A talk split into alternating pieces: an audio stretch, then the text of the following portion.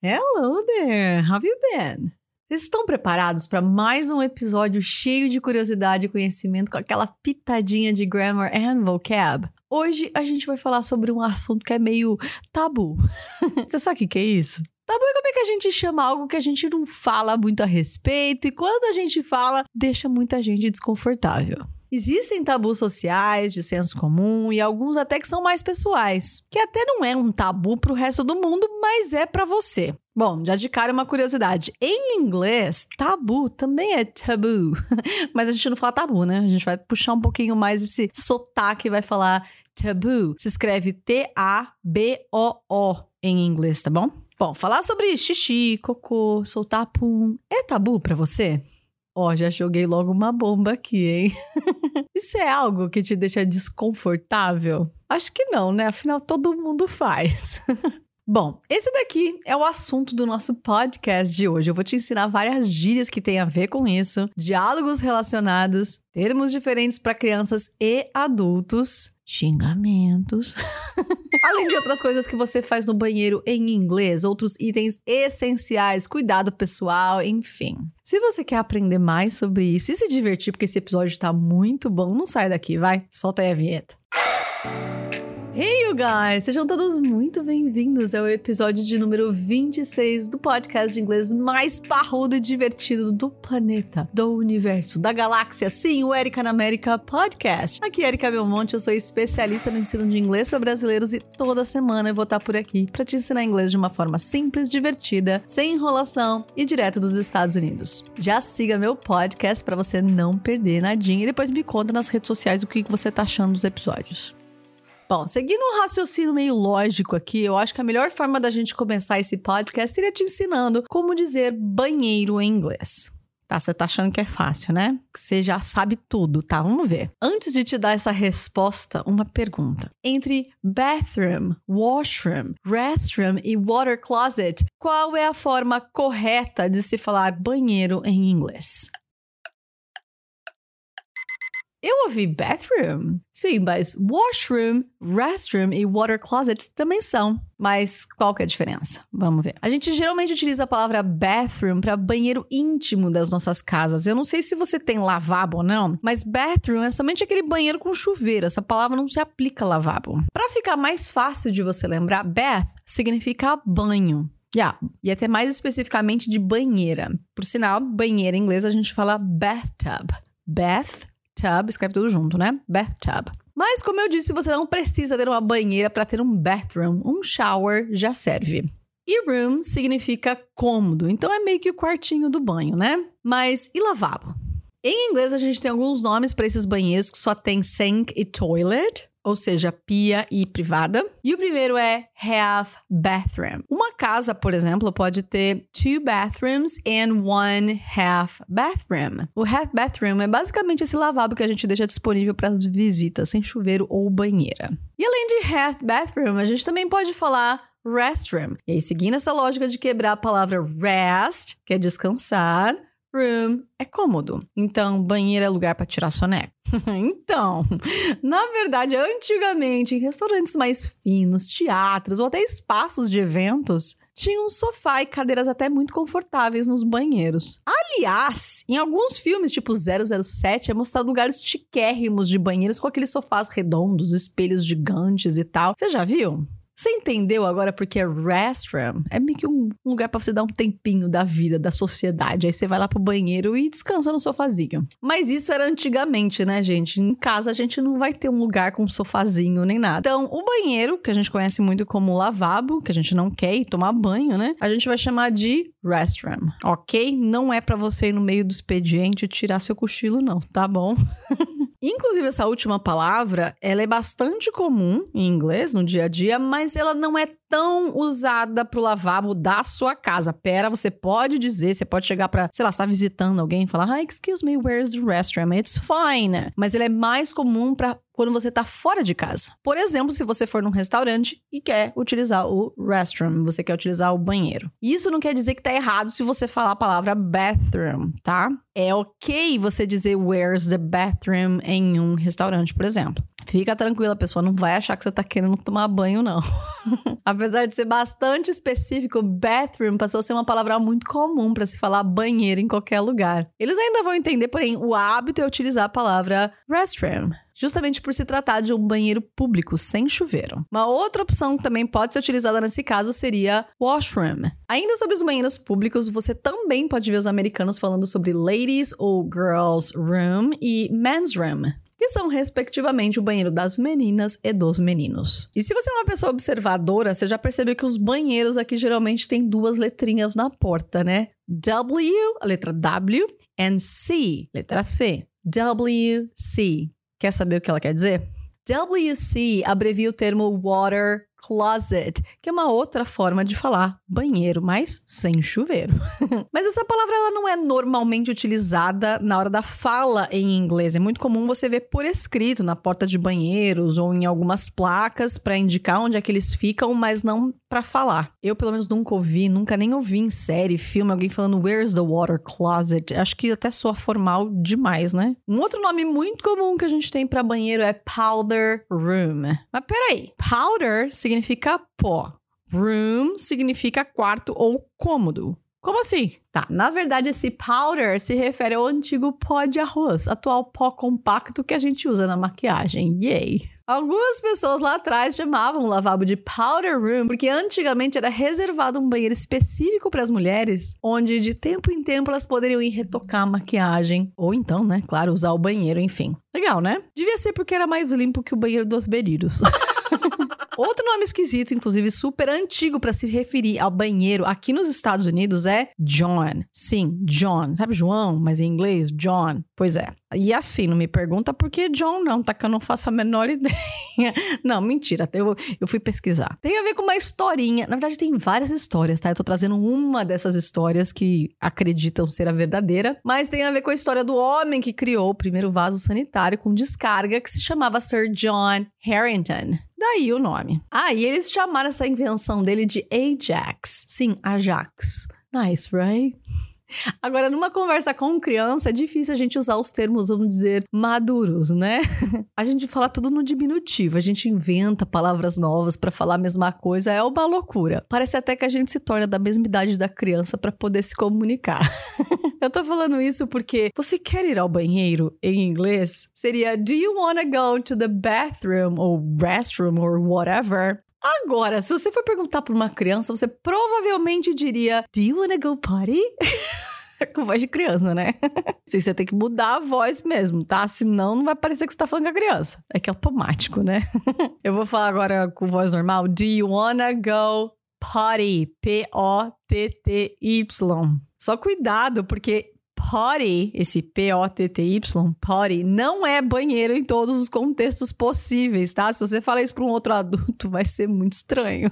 And chances are que você fique queimado na roda dos amigos americanos e seja zoado eternamente por isso. Calma que eu vou te explicar. Go potty significa usar o banheiro, mas com crianças, tá? As crianças que vão go potty. Até porque, curiosidades à parte, quando a criança ainda é uma toddler, isso é uma palavra engraçada que a gente não tem no português, né? Um toddler é uma criança de 1 até uns 3, 4 anos de idade. Ela começa a aprender a deixar as fraldas e usar o pinico. Isso é chamado de potty training. Logo, potty, logo no início para a criança, é um mini vasinho dela, é o pinico. Você entendeu porque você não pode falar para seus amigos que você wanna go potty? você quer usar o pinico? Não vai ser muito bom. Agora vem cá, me conta, viu? Só como isso é um podcast de respeito, é que você aprende inglês, cultura, curiosidade até a origem. e já que a gente tá falando sobre usar banheiro, vamos lá aprofundar isso e falar sobre o que interessa. Que, que a gente faz nele, basicamente, né? Sim, number one and number two, right? Você sabia que isso também é falado em inglês, de chamar de number one, number two? Pois é. Sobre o ato de fazer o number one, ou seja, o xixi em inglês, a gente tem o termo mais técnico, né? Que é super difícil de ver. Temos lá uma coisa um pouco mais neutra, mais meio do caminho, e a gente também tem as gírias, que eu vou ensinar tudo isso para vocês hoje. O termo técnico é urinate. Escreve urinate, mas a gente fala urinate. Como eu disse, ele é meio técnico, né? Quando você vai no médico, provavelmente você vai usar. Você vai usar, não, você vai ouvir, né? O médico falando esse mesmo termo. Pouquíssimas pessoas no dia a dia, vizinho, enfim, vai falar desse jeito. Tipo, com licença, eu vou urinar. Até em português é estranho, né? Mas se você quiser usar, você pode dizer, excuse me, I'm gonna urinate. Eu sou até engraçado, porque é um formal com uma coisa, sei lá. E até eu tava pensando aqui com meus botões, né? Como eu, conforme eu vou gravando esse podcast para vocês. Nem tem muito a ver com, ah, é formal, porque honestamente eu não consigo ver formalidade na hora de fazer xixi, mas tá bom. A real é que o termo mais comum para você falar que você quer fazer xixi, né? É pee, to pee. Pee é P-E-E. Tá, que a gente escreve, a gente fala pee, que serve tanto fazer xixi, né? Quanto o próprio xixi em si. Então o verbo é to pee, né? Coloca o to na frente. Agora, o xixi em si a gente só fala pee. Então, só alguns exemplos. I need to pee. There's pee on the floor. I can hear you peeing. Agora, quantas gírias? Tem muitas, como você já deve imaginar. Eu não vou falar todas, mas a número um mais comum é piss. P-I-S-S. Piss. Que pode ser tanto xixi quanto fazer xixi. De novo, a gente vai colocar o to na frente, né? To piss. Ou então piss, que é o xixi em si. Mas esse daqui é um jeito, vamos dizer assim, um pouquinho mais vulgar, tá? Então, só toma muito cuidado quando você vai usar. Eu diria que é o equivalente ao mijar em português. Então, é uma gíria, né? Você não vai falar isso para qualquer pessoa, em qualquer lugar. Então, a palavra piss vem normalmente acompanhada do verbo take ou então do verbo go. Por exemplo, man, I need to piss. Be right back. Ou então, just a second, I'm gonna take a piss. Você percebe até como o tom da conversa muda? Quer dizer, são frases completamente descoladas. Uma outra forma que você também pode ouvir para falar desse ato é to go tinkle. Porém, essa forma é mais utilizada entre as meninas, entre garotas. Ou seja, é muito estranho ouvir um senhor de 60 anos falando que vai ao banheiro go tingle. Digamos que go tingle é um jeito mais fofo de falar. Tipo fazer pipi, alguma coisa assim. E da mesma forma, a gente também tem. É engraçado como isso é muito de comunidade, né? Por exemplo, entre os rapazes, a gente ouve muito eles falando: I'm gonna take a leak para avisar que vão fazer o número um no banheiro. Mas isso é uma gíria, né? Então eu não preciso dizer que não é de novo, não é todo lugar que você vai usar com qualquer pessoa. É muito normal numa roda de amigos, por exemplo, num pub na sexta-feira à noite, tá? Bom, finalmente vamos lá falar do mais polêmico, né? Number two. Sim, o cocô. Por que polêmico? Porque para fazer xixi ninguém tem problema de dizer, né? Mas acho que eu nunca ouvi alguém levantando e dizer eu já venho que eu vou lá fazer um cocô. Não é? Eu sei que os homens eles são mais despachados, mas nem homem eu vejo fazendo isso, para ser muito honesta. Anyway, o ponto é que todo mundo faz isso aqui, é algo natural, e vamos falar sobre isso. Temos também, obviamente, o termo mais técnico, o mais neutro, mais do dia a dia, né? E também gírias. Vamos aprender tudo isso. O termo mais técnico seria defecate. Assim como urinate, ele é mais utilizado por médicos e situações assim vamos chamar de mais formais, pode ser? Geralmente científicos. Na vida real, a gente usa muito poop. P-O-O-P. Poop. E aí ele pode ser tanto o verbo to poop quanto o cocô em si, né? Poop. E só uma dica de pronúncia: você não fala poop, right? Você lembra que no final a gente não põe o i, né? Poop. O cocô também pode ser só poo, P-O-O, tá? Você não precisa falar poop. Só poo funciona. Se você não liga de compartilhar o momento que o número 2 está chegando, e você quiser falar que você vai no banheiro fazer o number 2, você pode dizer assim: I'm gonna take a shit. Ou então, I'm gonna take a dump. Ambas formas são, não vou dizer vulgares, né? Mas elas são a espachada. So, again, make sure you don't say that to a stranger. Em português seria o famoso cagar. Gente, eu não tô acreditando que eu tô fazendo episódio desses. tá sendo muito funny. Claro que eu não podia deixar de falar do shit sozinho. Aqui, esse daqui eu acho que todo mundo já ouviu falar, né? Shit significa literalmente merda. E é bastante usado como gíria também para reclamar de alguma coisa que deu errado. Sei lá, quando você perdeu um voo, perdeu um ônibus, perdeu a hora, sei lá, você se cortou com um pedaço de vidro. Qualquer coisa de ruim, é super natural que você fique bravo e diga shit. E ainda com gosto, né? Chá a boca pra falar. Mas essa palavra também significa a palavra cocô, cocô em si, sabe? A gente também pode se referir a ele como shit. Bom, a gente já deixou o politicamente correto e confortável de lado, de fora desse nosso papo aqui faz tempo. Então vamos falar. Você provavelmente já quis ou ainda já mandou alguém a merda. Eu tô mencionando isso aqui exclusivamente porque em inglês, shit, poo or whatever não estão envolvidos nesse xingamento específico como em português. Caso esteja curioso, o equivalente a essa expressão em inglês é go to hell. Go to hell, sabe? Go to hell. Or go F yourself. Esse F é um palavrão, é go fuck yourself. Que é bem mais pesado, mas os dois são bem ruins de ouvir, né? Tanto go to hell quanto go to f. Meu conselho é que você chique ninguém. Não é legal. Mas como eu tô falando com adultos, né? Eu sei que às vezes escapa de vez em quando. Bom, falamos do number one, falamos do number two. Vamos evoluir a conversa. Inclusive, eu lembrei de uma coisa engraçada aqui para compartilhar com vocês. Ela vem. Não riem. eu já tô rindo. Esses dias eu tava procurando um remedinho pra para pum. E nas minhas pesquisas eu descobri uma coisa muito legal em inglês que eu nunca tinha visto antes e eu queria, né, ensinar a vocês porque esse é o meu objetivo aqui. Como é que a gente fala soltar pum em inglês? Você sabe? Eu imagino que você já pensou no verbo to fart, né? F-A-R-T. Fart. E você não tá errado. Porque, por exemplo, eu posso muito bem falar I need to fart. E todo mundo vai entender o que eu tô querendo dizer. Tá? De novo, você não precisa anunciar. Mas às vezes ele escapa e aí alguém pergunta, né? Who farted? Acontece que fart é a gíria para essa ação. E como toda gíria, assim, tem uma forma mais bonitinha, mais polite para dizer essa mesma coisa. Se você não tem tanta intimidade com a pessoa com quem você tá falando, sei lá, provavelmente seu médico, porque, de novo, a gente não sai por aí falando que você tá soltando pum, você quer soltar pum. Não sei, de repente você pode contar pra sua amiga que você tá com pum preso, sei lá, sabe? Num ambiente mais fofo. Ou então, você não se sente à vontade falando gíria em inglês, você pode simplesmente falar What can I take to pass some gas? Pois é, pass gas, passar pum. é outro jeito de falar soltar pum. Pass gas. Quando que vocês imaginaram ter essa conversa aqui comigo? Hein? A gente tá ficando muito íntimo, né? Real.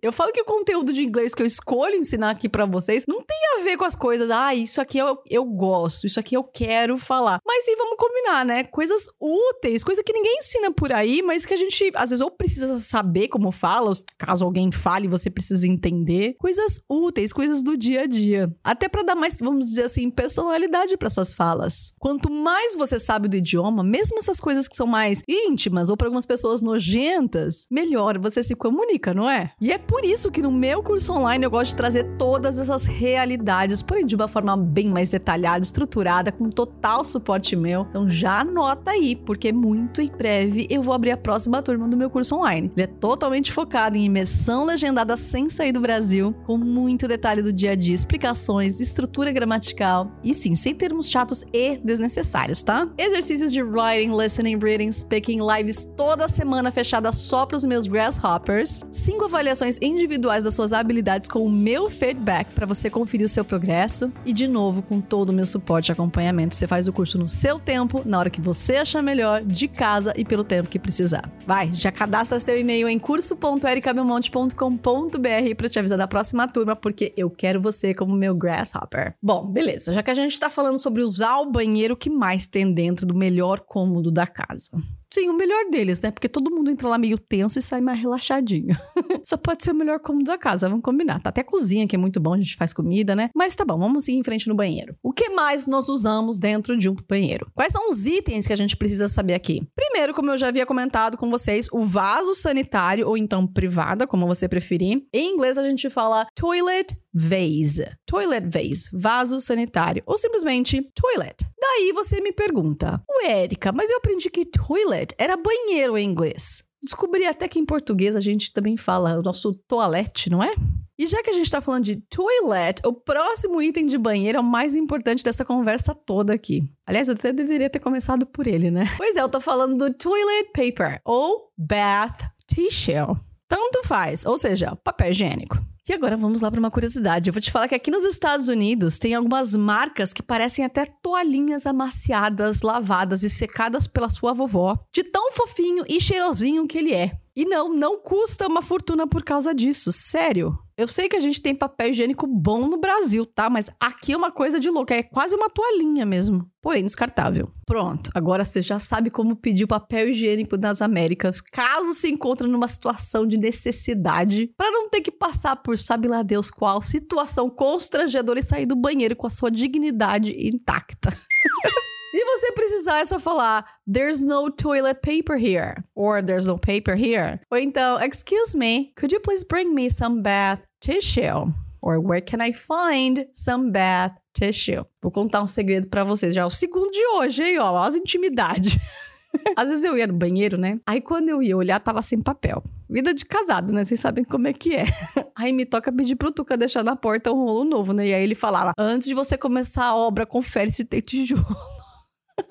Então fica aí a dica para você também, tá? Antes de começar a obra, por favor, sempre confira se tem tijolo. Ah, e ainda sobre papel higiênico, tem uma coisa cultural aqui dos americanos que é muito interessante. Aqui a gente não usa waste basket, sim, o lixinho de banheiro, para jogar papel higiênico usado, seja de number one ou number two. A gente só usa waste basket para jogar embalagem vazia, sei lá, cabelo, qualquer outra coisa. Você joga o bath tissue, o papel higiênico, dentro do toilet do toilet vase, sim, do vaso sanitário. O papel ele é altamente flushable. Olha essa palavrinha, flushable. Ou seja, ele dissolve quando você dá descarga. Então isso não deixa entupir o cano do vaso. So we rarely have problems with clogged toilet. Pelo menos não por causa do papel. Eu disse clogged toilet, vaso entupido. E por curiosidade, entupir em inglês é to clog. Desentupir, unclog. E entupido, clogged. Vou repetir, hein? Entupir, to clog. Desentupir, unclog. Entupido, clogged. Vamos lá para alguns exemplos. I can't believe he clogged my toilet. Or she's here to unclog the toilet. One more. All the toilets here are clogged, so you can't use the restroom cara de shopping isso, né? Mais uma curiosidade cultural daqui, eu acho que não é um hábito brasileiro. Aliás, acho que aí depende muito da criação também de cada um. Mas aqui nos Estados Unidos tem um produtinho, vamos dizer assim, especial para você usar quando você faz o number two, que você encontra em qualquer mercado que se chama flushable wet wipes. Flushable wet wipes, ou seja, lencinhos umedecidos, mas não é qualquer um não, tá? Aqui é muito comum usar esses wipes no dia a dia. E o que faz eles serem diferentes dos outros lenços comuns, seja para tirar maquiagem, de limpar bundinha de neném, é justamente esse adjetivo que vem antes do nome do produto, né? Flushable. E eu já vou avisando que a gente não tem essa palavra em português, tá? Seria algo como descargável. eu tô falando sério. Não, não é descartável descartável, mas descargável porque flush significa dar a descarga. Você não vai descartar em qualquer lugar, você vai jogar na privada e você vai dar descarga. Por isso que eu até fiz a brincadeira da palavra de descargável. Você já ouviu essa palavra? Não? Será que a gente acabou de inventar? Podemos colocar no dicionário? Flushable. To flush significa dar a descarga. Portanto, se eu falo que algo é flushable, quer dizer que eu posso dar descarga nessa coisa que ela não vai entupir o seu banheiro. Esses wipes, eles dissolvem rapidinho na água do seu toilet. Bom, mas não é só number one e number two e fart que a gente faz no banheiro, né? Tem várias outras coisas com vocabulário super útil, como brush your teeth. E atenção, porque em português a gente fala escovar o dente, mas você não escova só um dente, right? Então, em inglês, a gente não vai falar I'm gonna brush my tooth now. Não, a gente sempre usa no plural em inglês. I'm gonna brush my teeth. E é teeth, não é teeth. Cuidado, teeth teeth, que é o plural de dente, no caso, dentes, tá bom? E vale lembrar que se você brush your teeth, é com uma toothbrush. Agora vem o um nó na cabeça, né? Uai, escovar o dente é teeth. Brush your teeth. Mas a escova de dente é toothbrush. Como assim? É isso, gente. Não tem muito o que dizer. Eu sei que é confuso se a gente parar para pensar, mas é assim, né? É o que é. You brush your teeth with a toothbrush. E aceita que dói menos. Brincadeira, não tem uma explicação específica do porquê que é diferente, mas essa é a ideia, tá bom? Também envolvendo a saúde bucal, depois de brush your teeth, we floss after every meal too. Quer dizer, pode ser after or before. It depends on your preference. Pode ser before and after too. Você passa fio dental? I love flossing. The feeling so great. Principalmente porque tanto nos Estados Unidos como no Brasil, a gente tem opções de dental floss flavors. Tem até flavor de. Flavor. tem até flavor.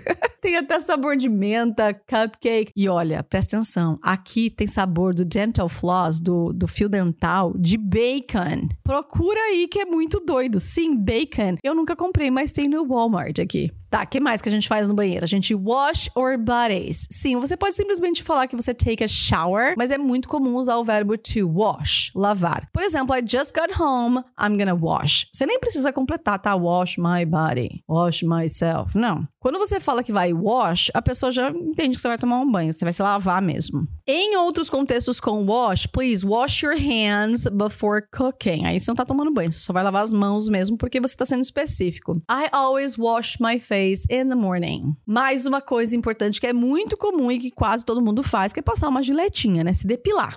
Fun fact: vocês sabem que Gillette, na verdade, é uma marca, né? Não é o nome real do objeto que você usa para você se depilar. Em português, a gente fala, ah, eu vou usar uma Gillette. Ou, ah, eu preciso sair para comprar uma Gillette, sei lá. Em inglês, isso na verdade não faz muito sentido, é que essa expressão I'm gonna buy a Gillette, a menos que você queira ser muito específico da marca, mas é porque você quer comprar uma lâmina de barbear, a gente não fala Gillette, tá? Aqui não pegou essa expressão, vamos dizer assim. Ninguém fala I'm gonna pass the Gillette now. I'm gonna use the Gillette. Não. Para se depilar, a gente usa o verbo to shave. E para lâmina de barbear, o trem que corta mesmo, a gente fala razor, que também é o mesmo termo para falar navalha. Então, por exemplo, I don't like shaving. I always hurt myself with the razor. E esse shave é tanto para passar gilete em qualquer parte do corpo quanto fazer a barba. Que aqui também a gente pode chamar de beard grooming. Again, beard grooming. Bom, já que viemos até aqui tão profundo nas atividades banheirais, vamos até o fim. Além de shaving, você também pode ter wax, ou no britânico, wax. ou seja, se depilar com cera quente. O terror das nossas vidas, relação de amor e ódio. É incrível, mas dói muito. Para quem faz, fez alguma vez na vida, sabe. Aqui nos Estados Unidos é ainda mais triste, porque não tem uma vizinha que faça bicos como depiladora e atende a domicílio. E para ir num centro estético ou spa que oferece esse tipo de serviço, é muito difícil, porque não é tão acessível. Você deixa toda a sua roupa roupa e ainda sai devendo. É muito caro. O American Dream, ele é muito real em vários pontos, mas todos os serviços desse tipo contratados, na verdade não só desse tipo, né, qualquer tipo, serviço, quando precisa de um ser humano para fazer alguma coisa, isso é muito caro. Lembra que eu te contei da diarista em um outro episódio? É a mesma coisa. Fazer depilação em algum local específico, você ir para algum lugar e fazer a depilação é realmente para quem pode, para quem, sei lá, realmente quer e separa uma boa grana para isso. E honestamente, até quem pode prefere gastar com outra coisa. Então vamos ficar com as nossas razors mesmo, que tá tudo bem. E por falar nisso, agora totalmente focado nos homens, tem um nome específico aqui pro tipo de depilação que os homens fazem, que geralmente é mais aparar os pelos que incomodam ou de repente o que eles acham mais higiênicos. Isso se chama manscaping. Escreve tudo junto, tá? Manscaping. E se você já conhece um pouco de inglês, já associou com a palavra landscaping, que nada mais é que paisagismo. Faz sentido, né? Porque você apara as plantas, os meninos aparam os pelos e tá tudo certo. So, my sweetheart, independente do que você for fazer no banheiro, seja number one or number two, eu te digo três coisas. Don't forget to wipe yourself, flush the toilet and wash your hands. Isso mesmo, depois de usar o banheiro, sempre se limpe direitinho, dê a descarga, porque ninguém é obrigado a nada, e lave as suas mãos. Lesson learned from the pandemic. Tô no modo mãe hoje, né? Daquelas que te faz passar vergonha falando as coisas mais embaraçosas. Mas é isso aí, pelo menos eu já acabei. E te ensinei um monte de coisa.